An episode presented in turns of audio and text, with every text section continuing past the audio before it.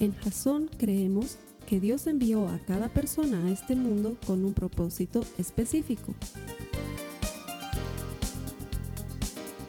Nuestra misión es ayudarte a que tengas una relación personal con Jesús y a través de ella encuentres ese propósito para tu vida. Queremos ayudarte a alcanzar ese propósito. Es nuestra oración que este podcast te ayude a tener visión, a tener jazón.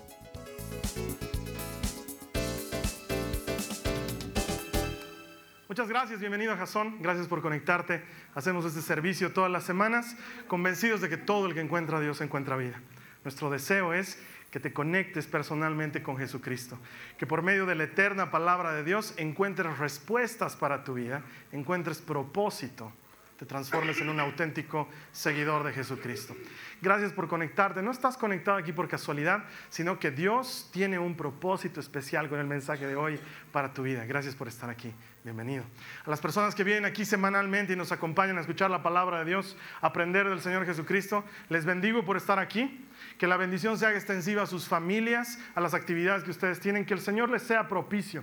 La palabra de Dios dice que Él es galardonador de los que le buscan. ¿Eso qué quiere decir? Que Él honra a quienes están en busca de Él. Y si tú estás aquí esta mañana, es porque estás buscando a Dios y puedes tener por seguro que Él te va a recompensar. Así que gracias por estar aquí y bienvenidos. Vámonos a la palabra de Dios. Hoy vamos a compartir algo más dentro de esta serie que estamos denominando Ven a mi casa. El objetivo de esta serie es bien simple, es muy sencillo, es que invitemos a Jesús a nuestra casa.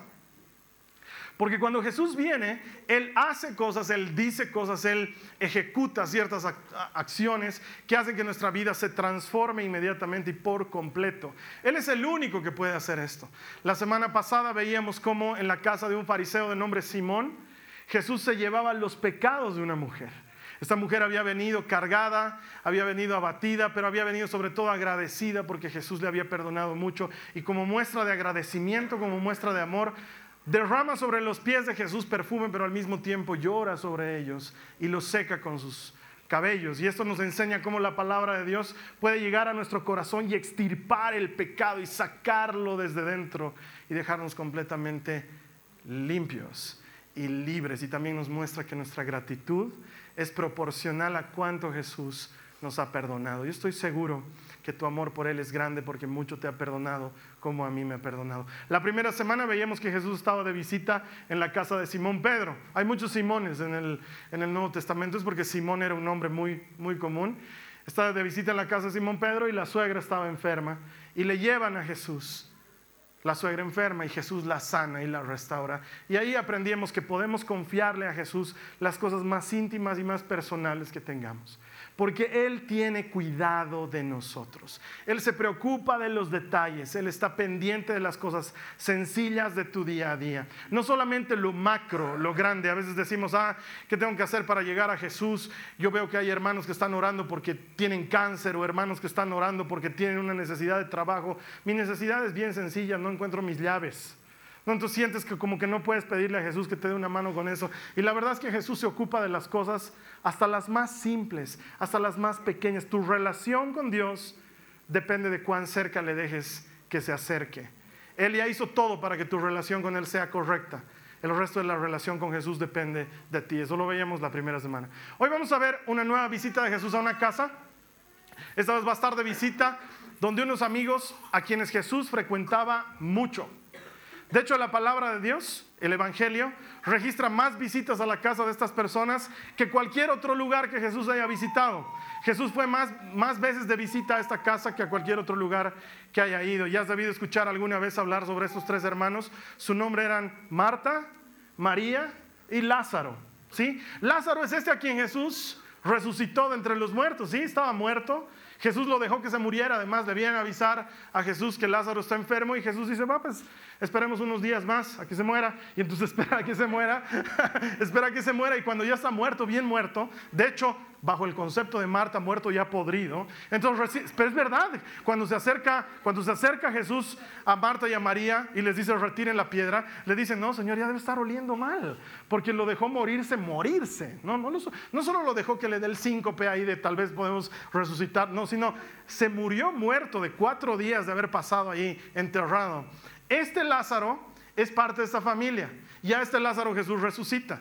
Entonces te imaginas, la Biblia nos cuenta que después de eso estuvieron otra vez cenando en su casa. Ha de ser espectacular tenerlo a Lázaro de invitado. O sea, es lindo tener a Jesús de invitado, pero imagínate tener a Lázaro. Yo si tuviera uno que ha resucitado, lo primero que le pregunto es, oye, ¿qué se siente? ¿No? ¿Y dónde estuviste? ¿Y viste a Michael Jackson? Digamos, ¿no? O sea, claro, es bueno saber si Michael Jackson se murió o no se murió de verdad. Está Juan Gabriel ahí, o sea, hay que saber, ¿no? Y, y es que no me imagino que Lázaro esté invitado a comer a alguna casa y no se hable del tema de que salió de entre los muertos. Le han debido preguntar mil veces el asunto y él ha debido contar muchas veces. De hecho, hay una canción bien antigua de un cantante que se llama Miguel Casina que nos cuenta las vivencias de Lázaro cuando se murió y cuenta cómo dice que vio a Abraham y lo vio a David. Entonces es bien interesante. Obviamente no es bíblico, ¿no es cierto? Es la imaginación del cantante, pero no me imagino que la resurrección de Lázaro pase desapercibida y que tú lo invites a comer o estés en una reunión con él y no quieras hablar de cuando se murió. Ha debido ser muy interesante.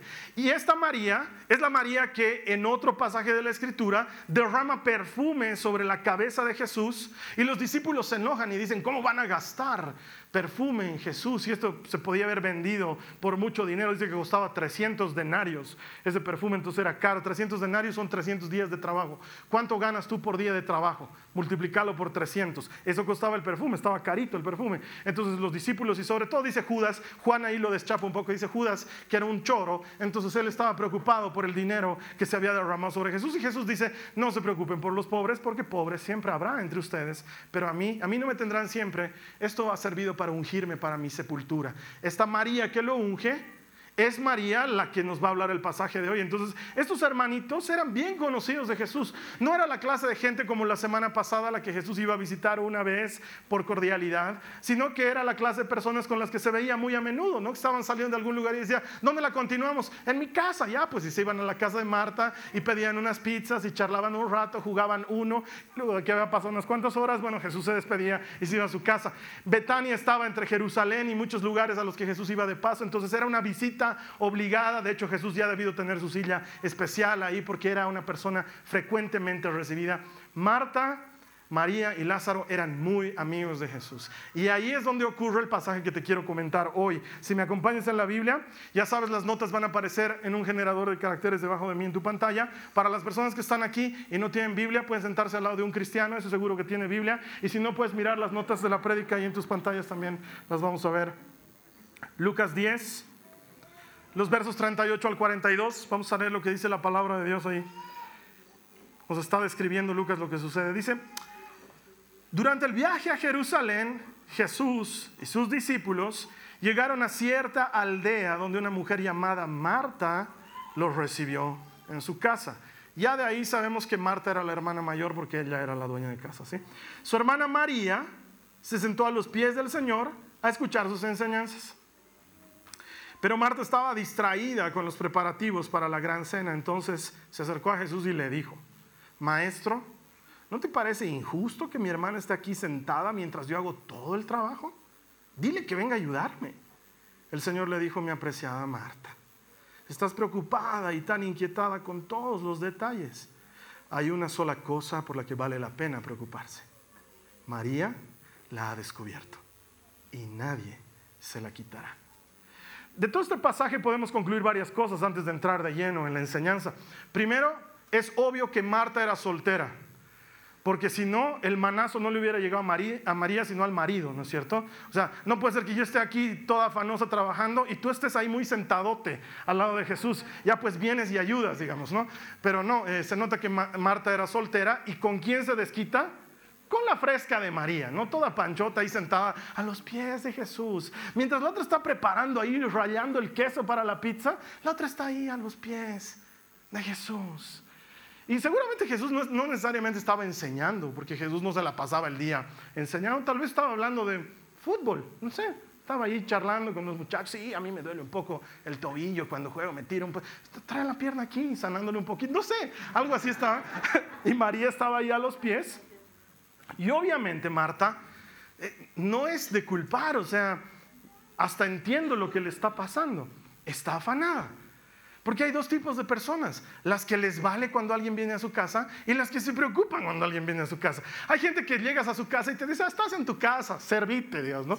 Y hay gente que está en la cocina y entra y saca cosas y trae cosas y está preocupado y ve que no falten servilletas y ve que estén los posavasos y está tratando de hacer sentir bien a la gente. Y Marta entra dentro de esa categoría. María está un poco más tranquila y no nos hablan de Lázaro porque en una época tan machista como esta, se supone que Lázaro no tiene que mover pues una taza, ¿no ve? Es hombre, él está entre los que están ahí escuchando a Jesús. Eh, llama la atención que María esté ahí escuchando a Jesús porque se supone que las mujeres tenían que estar en los quehaceres. Por eso el autor del Evangelio nos relata este pasaje para que entendamos bien lo que está sucediendo contextualmente. Pero lo interesante y lo que nos va a llamar, nos va a, llamar a aprender algo de la palabra hoy es lo que está sucediendo en esta dinámica de hermanas. Porque el afán que tiene Marta no es de culpar y es porque seguro en algún momento tú también te afanas. De hecho, es de las cosas más fáciles que nos ocurren, afanarnos y preocuparnos y angustiarnos. Es más, no necesitamos ni siquiera predisponernos para afanarnos, ya nos afanamos.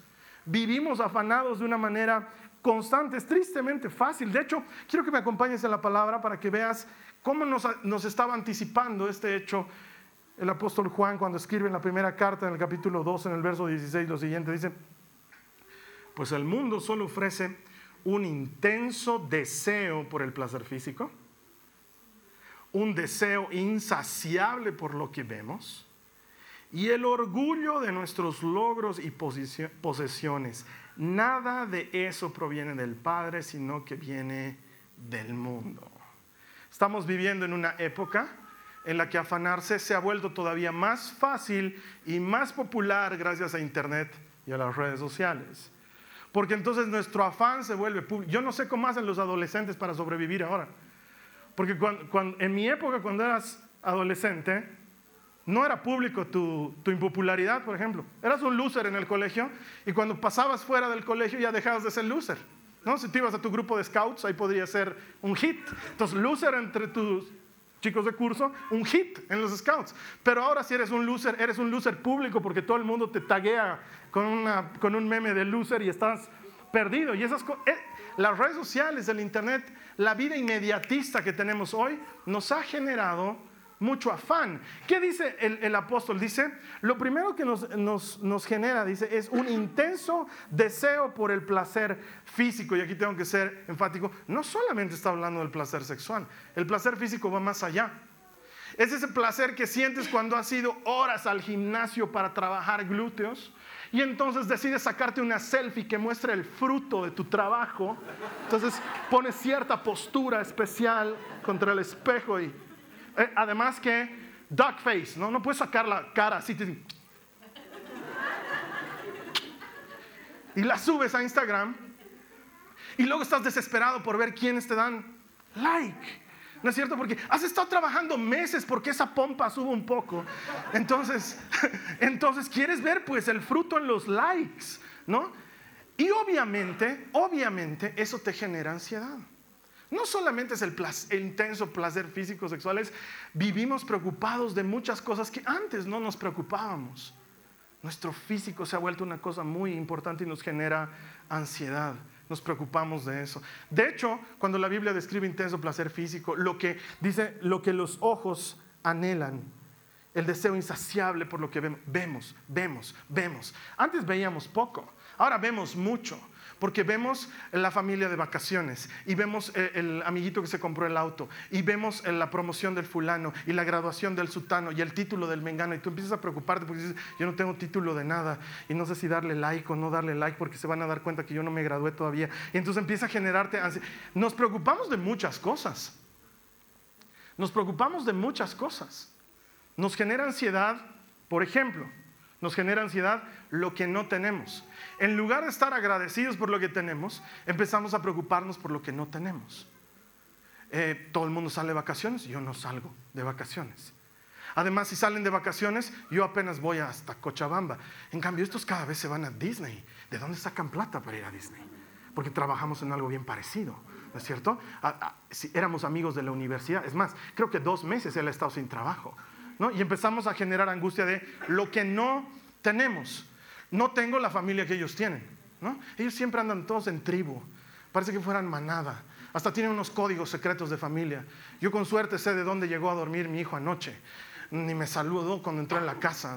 Empezamos a generar angustia por lo que no tenemos. O por el celular que no tienes. O por la ropa que no tienes. O por, no sé, pues las cosas que te faltan. Y eso te genera mucha ansiedad. ¿Ves cómo, porque encima ahora como todo es así, ves cómo en, tu celular de a poco la plata se va haciendo humo entre tus dedos. No tenía tres mil bolivianos y ahora ya tengo mil setecientos. ¿En qué he gastado? Alguien me está robando plata y ves, y no, tú has sacado, y tú has sacado, y has pagado las salteñas, y te, te das cuenta que en dos macanas se te fue y te genera angustia, te genera afán. Y dices, ¿qué voy a hacer? No llego hasta fin de mes. Y empiezas a pensar, ¿a quién le voy a pedir prestado? No, es que no hay que pedir prestado. Y te genera angustia y afán. Lo que tienes y lo que no tienes y empiezas a preocuparte. O otra cosa que nos genera mucho afán, el paso del tiempo. Es increíble cómo a la gente le genera afán el paso del tiempo, comenzando por cosas tan...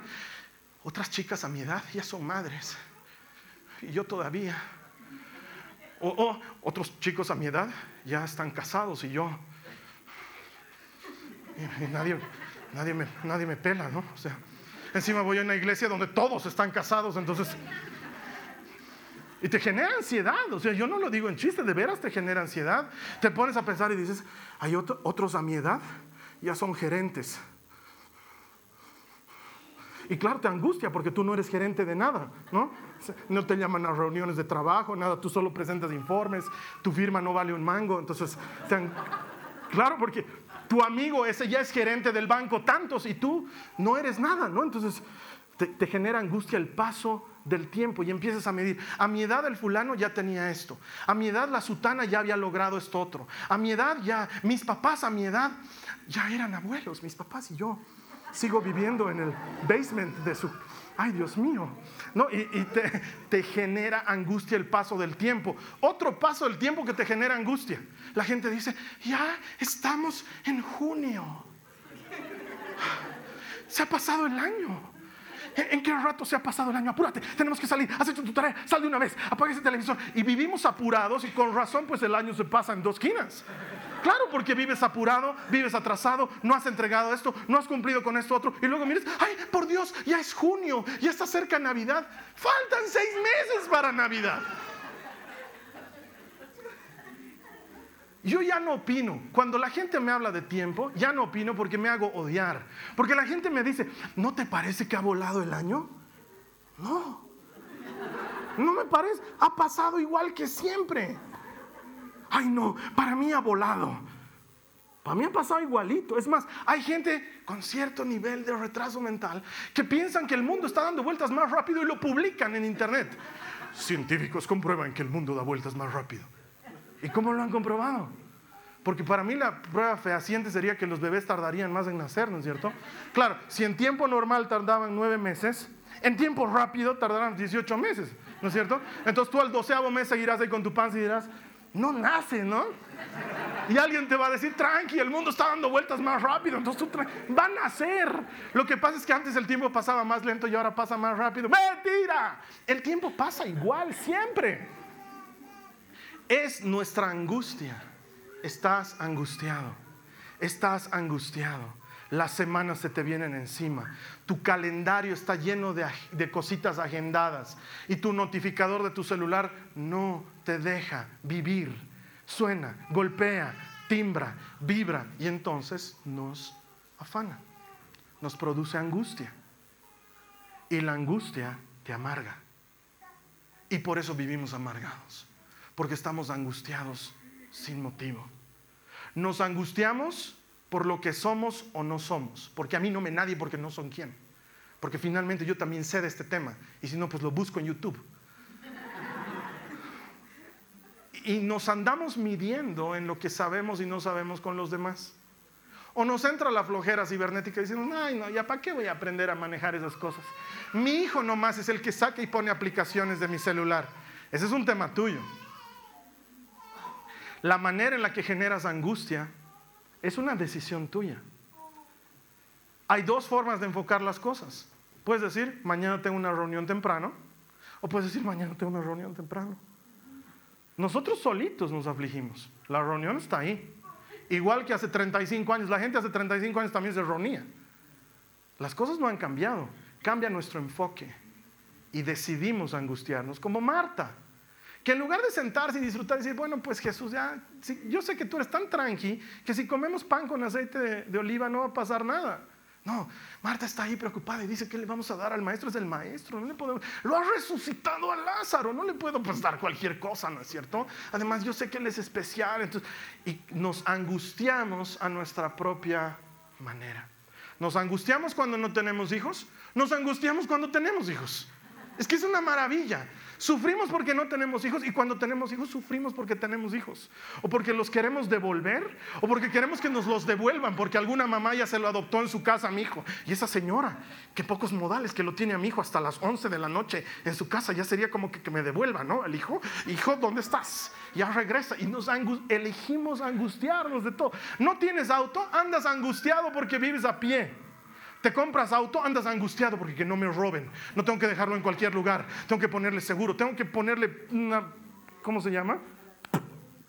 No, esa cosita es cable, un clavecito. No, ve, para que no te roben los emblemas. ¿Qué se llama? Remache, gracias Cristo. Tenemos que remachar todo en el auto, ¿no es cierto? Entonces tu auto ya parece pues auto de Mad Max, ¿no? Está lleno de bolitas y de puntitos porque has remachado todo. Es como Mr. Bean que le pones candado al auto. O sea, ¿por qué? Nos angustiamos y nos afanamos por lo que no tenemos y por lo que tenemos. Ay, como quisiera tener casa propia, angustia. ¿Tienes casa propia? Ay, no puedo viajar porque no puedo dejar la casa sola. O sea, el hombre busca de qué afanarse. Y sin embargo Jesús dice, miren a las aves del cielo, no guardan en graneros y Dios no les hace faltar su alimento. ¿No valen ustedes más que un puñado de pájaros? Miren los lirios del campo, no hilan, no tejen. Ni Salomón en todo su esplendor se vistió jamás como los lirios del campo. ¿No valen ustedes más que un manojo de hierba que hoy está y mañana se echa al fuego? Su Padre conoce sus necesidades antes que las oren, dice Jesús.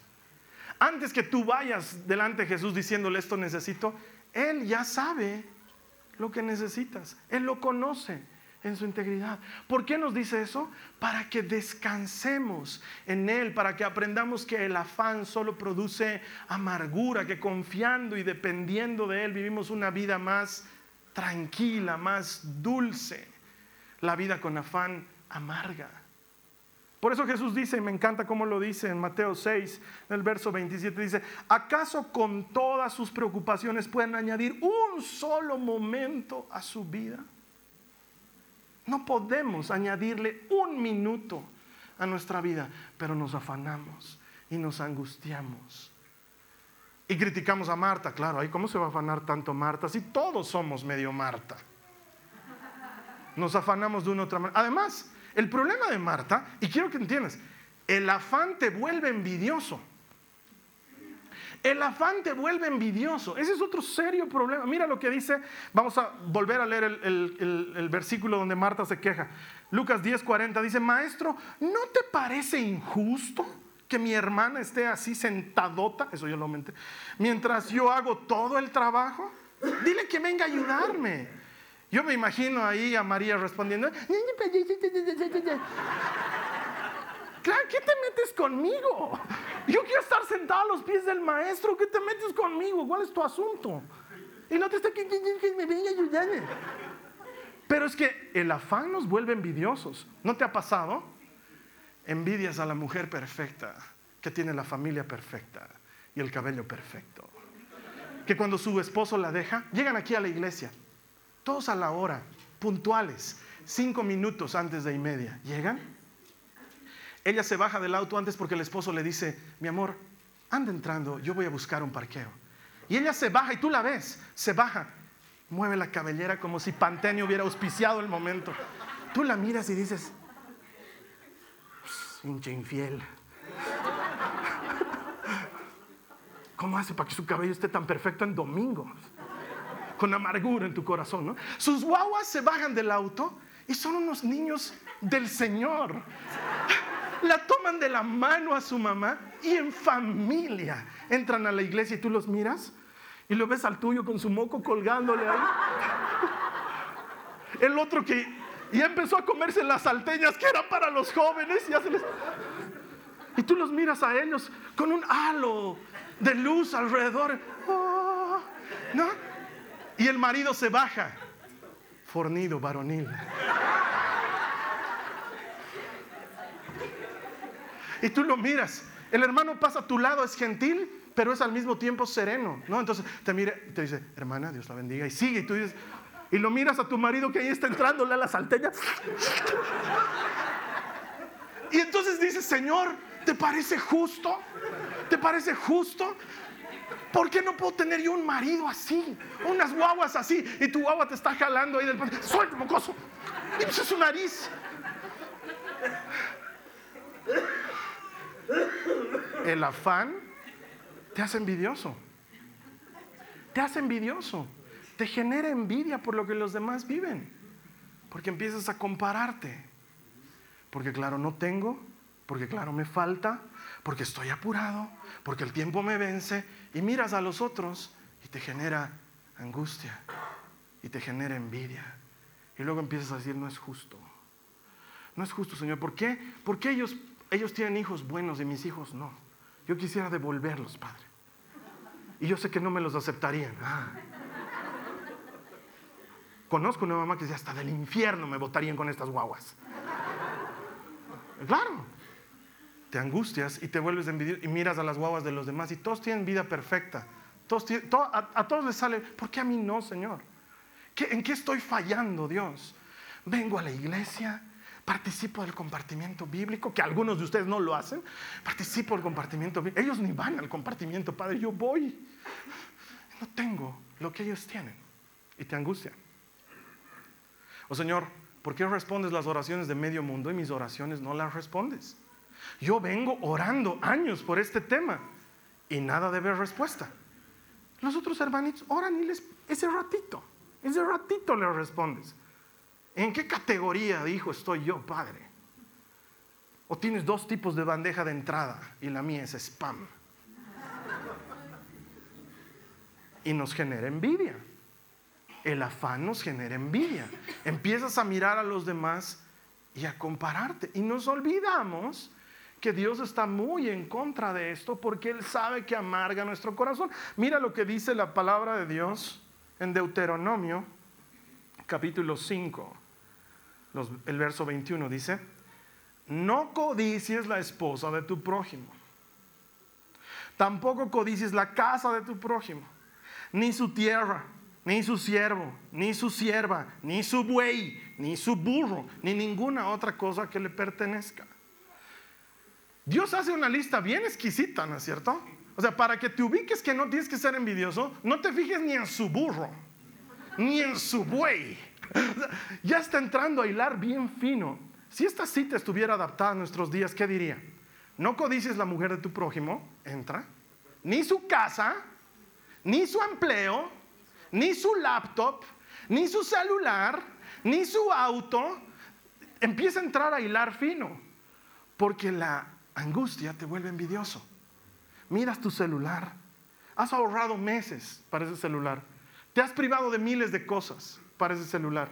Ya se estás entrando en el filo, ya casi, ya casi es el, el último de la lista, pero todavía funciona. Entonces, te lo compras y se cae y se rompe. Y tú dices, ¿y cómo el fulano tal que es un borracho? Que se cayó sobre su celular, se cayó sobre su celular. Tres veces lo ha metido al inodoro de borracho.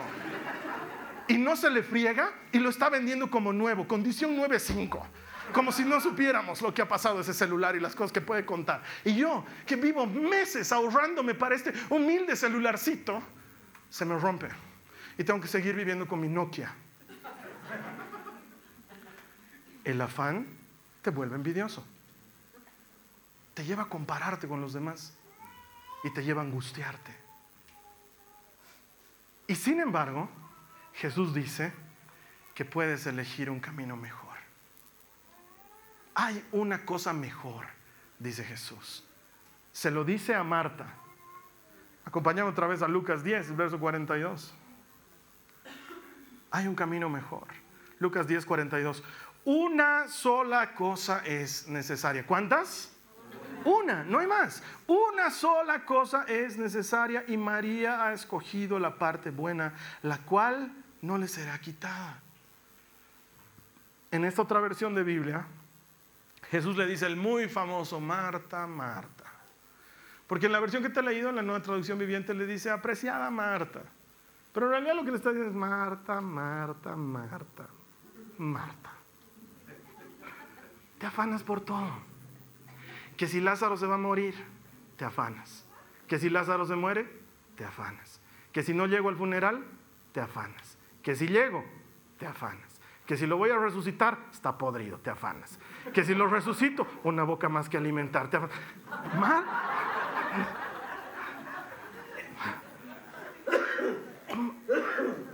Marta. Marta. ¿Por qué te afanas? Hay una sola cosa que es importante. Una sola. Dile a Jesús, ven a mi casa, Señor, y llévate mi afán.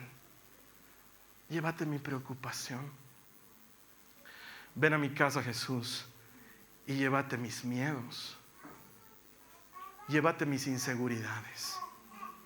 Ven a mi casa, Señor Jesús, y llévate mi constante afán por compararme. Ah, pero Carlos Alberto, es que mis papás tienen la culpa de eso, porque de chiquito todo el día me decían, sé como tu hermano. Y yo sé que él es recogido, lo sé. Ni se parece a mi papá. No sé qué ha hecho mi mamá. Porque ella sí se parece, es medio raro eso. Sí, la verdad es que vivimos en un mundo que tiende a obligarnos a compararnos.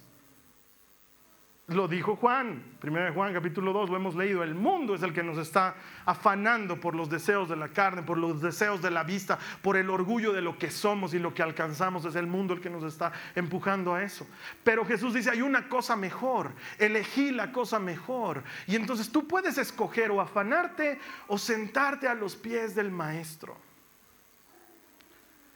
y entregarle a él tu afán, entregarle a él tu preocupación. A mi edad otros ya eran gerentes, pero te lo entrego, Señor. En su momento alcanzaré aquellas cosas que tú has preparado para mí. A mi edad el fulano de tal ya estaba casado. Yo no. ¿No crees que Dios te está guardando por algo? Porque allá andan tres o cuatro que se casaron con lo primero que encontraron. Y no es bueno, no es sano. Y luego andan sufriendo porque se divorciaron. Cuando la verdad es que tomar decisiones sabias solo se puede a los pies del maestro. Una cosa es necesaria, dice Jesús. Y adivina qué, Marta. María la encontró. Estar a mis pies es lo que corresponde. Por eso amo con desmedida locura esa canción de Miel San Marcos. No hay lugar más alto, más grande que estar a tus pies. Esa, dualidad que nos presenta la canción de el lugar más elevado es el lugar más humilde, el más bajo. Cuando te digo, Señor Jesús, ven a mi casa y llévate mi afán. Ven a mi casa y llévate mi preocupación. Ven a mi vida, Señor, llévate mis temores. No sé si voy a rendir bien el día de mañana, sé que tú estás conmigo. No sé si voy a ser el mejor profesional que pueda ser. Sé que tú estás conmigo.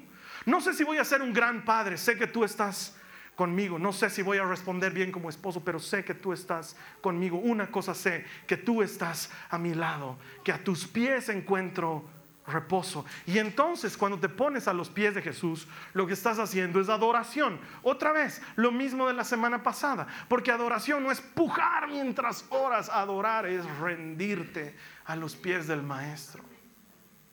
No mi plan, Señor, tu plan. No mi manera de hacer las cosas, Señor, tu manera de hacer las cosas. No entiendo tu manera de hacer las cosas, es difícil de entenderla. Es complicado de vivirla. Pero una cosa sé, Señor, que tu plan es mejor que mi plan, que tu manera es mejor que mi manera. Escojo ponerme a tus pies. De todas las cosas que puedes hacer en esta vida, la que más desgasta es compararse. Cuando empiezas a medirte con alguien más, porque nunca vas a poder ser como esa persona. Entonces te desgasta y te desmorona. Y eso es afán. Entonces ponte a los pies del maestro. Y reconoce quién eres. No soy Marta, soy María, la hija menor. Quiero seguir siendo yo y aprender de ti, Jesús. Y escucharte a ti, Jesús. Y pasar tiempo contigo. Marta estaba desesperada porque ella quería que Jesús la pruebe. Detrás de todo afán está una necesidad de aprobación. Que alguien te diga, oye, que se está yendo al gimnasio. Bien. Que alguien te diga, oye, felicidades, has obtenido ese título que tanto estabas. Bien. Oye, qué linda tu foto. ¿No pareces tú? Bien. Detrás de todo afán hay una necesidad de aprobación. Marta estaba esperando que Jesús le diga, tienes razón Marta, ya María, vaya a trabajar. Y también quería, Marta, que deli tu pizza. Hoy con razón no has escuchado nada de la enseñanza. Tú estás, lo merece, hermana. eso es lo que quería Marta un poquito de aprobación, un poquito de aceptación. En una sociedad cada vez más despersonalizada, en la que parecemos que no valemos nada, hay uno que te aprueba, hay uno que te da valor, hay uno que te aprecia, hay uno que está llamando a la puerta de tu corazón para que le abras, para entrar a cenar contigo. Ese uno se llama Jesucristo. Él quiere pasar tiempo contigo. A Él dile, ven a mi casa, ven a mi casa, llévate mi afán llévate mi frustración, desamarga mi corazón. Y entonces vas a ser libre. Entonces vas a ser libre. Con razón luego María no tuvo miramientos en desperdiciar ese costoso perfume sobre la cabeza del maestro. Porque a tus pies he recibido todo lo que necesitaba Jesús. No quiero más. No necesito más. Esta es una invitación de Jesús. Para que tú le pidas a Él que se lleve tu afán. ¿Qué te está preocupando? No tengo idea. Un filósofo no bíblico, un filósofo, les decía a sus alumnos, uno se acerca y le dice, maestro, estoy muy preocupado. Y el filósofo lo mira y le responde, no me cuentes tu problema, solamente dime, ¿tiene solución? Y él le dice, sí, tiene solución. Y entonces, ¿para qué te preocupas? Vete, lo despacha. Viene otro alumno y le dice, maestro, estoy muy preocupado. Y le dice, no me cuentes tu problema. Dime, ¿tiene solución? Y el muchacho le dice, no, maestro, no tiene solución. ¿Y de qué te preocupas? Vete. Y a ambos los despacha con la misma respuesta y te digo lo mismo a ti. Lo que te está afligiendo, ¿tiene solución?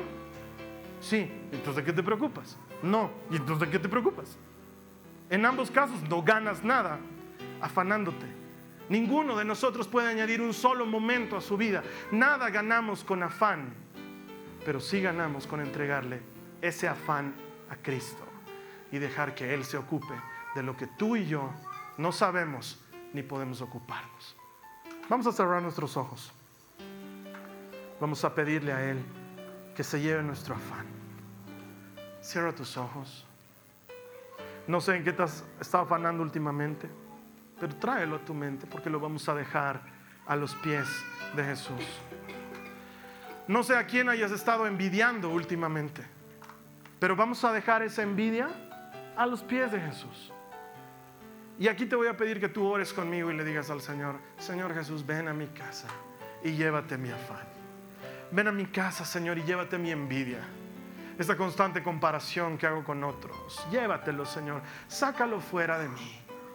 Reconozco que todo este tiempo me he estado amargando por lo que no tengo en lugar de estar agradecido por lo que tengo. Reconozco que todo este tiempo he estado angustiándome por el paso del tiempo cuando sé, Señor, que todos mis días están contados en la palma de tu mano. Quiero aprender a descansar en ti. ¿Quién aquí necesita descansar en el Señor? Dile, quiero aprender a descansar en ti. Quiero aprender a ponerme a tus pies. Quiero aprender a confiarme a ti, Señor. Y que tú te hagas cargo de mis angustias, que tú te hagas cargo de mis temores, que tú te hagas cargo de mis inseguridades. Y por favor, Señor, que te las lleves. Quiero vivir en ti. Quiero caminar en ti. Tener la certeza de que no hay lugar más alto, más grande que estar a tus pies, Señor Jesús. Ahí me pongo, ahí me rindo, ahí me entrego. Te doy gracias, Señor Jesús, porque sé que mis preocupaciones y mis afanes en tus manos están en las mejores manos del mundo. Te doy gracias por esto, Jesús. Amén. Amén. Muy bien, la siguiente semana vamos a estar aquí cerrando esta serie. Amén.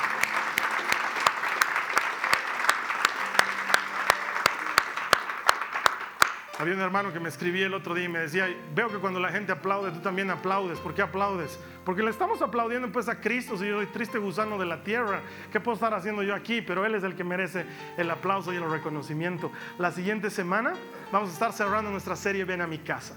Y en esta serie, en este cierre de serie, vamos a ver cómo Jesús visita al pequeñín de saqueo ¿Y qué cosas ocurren cuando Jesús visita esa casa? Estoy seguro que lo que pasó en la vida de Saqueo va a pasar también en tu vida cuando recibas a Jesús. En tanto tú y yo nos volvamos a encontrar, que esta semana sea semana de gracia, de paz y de bendición. No te olvides que aquí nos juntamos todos para celebrar que todo el que encuentra a Dios encuentra vida. Te veo aquí la siguiente semana y que el Señor te bendiga. Chao. Esta ha sido una producción de Jason Cristianos con propósito. Para mayor información sobre nuestra iglesia o sobre el propósito de Dios para tu vida, visita nuestro sitio web www.jason.info. Allí encontrarás muchos recursos para animarte en tu relación con Dios, enseñanzas, nuestro blog, prédicas y mucho más.